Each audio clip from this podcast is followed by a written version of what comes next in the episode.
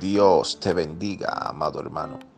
Damos inicio a este tu programa, el devocional, bajo el tema Viviendo en lo sobrenatural.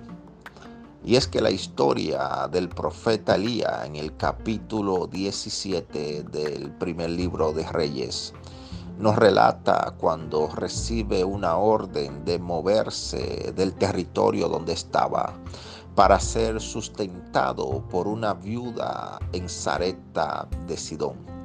Amado hermano, esta viuda estaba atravesando por un proceso muy difícil, donde la harina de la tinaja ya había menguado y el aceite de la vasija había escaseado. ¿Cuál fue la clave para que ella y su hijo sobrevivieran en un tiempo de crisis tan severo como el que estaba atravesando la tierra en ese entonces. Y es que la clave de todo es que el profeta Elías representaba la presencia de Dios. Y amado hermano, donde está la presencia de Dios, allí habrá provisión.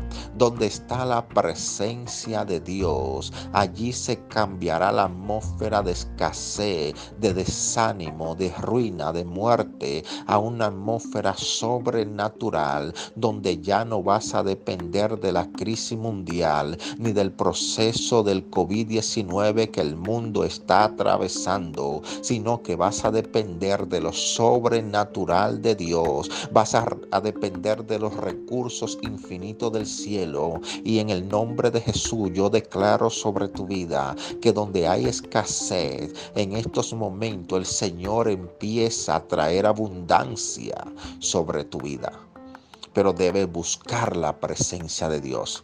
No busques lo material solamente. No busques refugiarte en el alcohol. No busques refugiarte en la crítica o en la murmuración. No busques refugiarte en la queja. Busca refugiarte en la presencia de Dios y verás cómo tu situación da un cambio. Y Dios mío, en el nombre de Jesús, el aceite de la vasija no menguará, pero tampoco la harina de la tinaja va a escasear, sino que algo sobrenatural va a empezar a suceder y donde menos tú pensaba que había, allí va a haber y va a empezar a fluir para glorificar el nombre del Señor.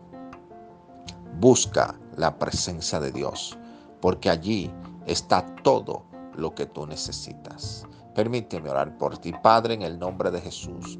Oro por cada vida que está escuchando este audio, Señor. Te pido que la bendigas en el nombre de Jesús. Que hoy, Padre Santo, los cielos sean abiertos y el poder de tu Espíritu Santo sea llenando su corazón. En el nombre poderoso de Jesús. Amén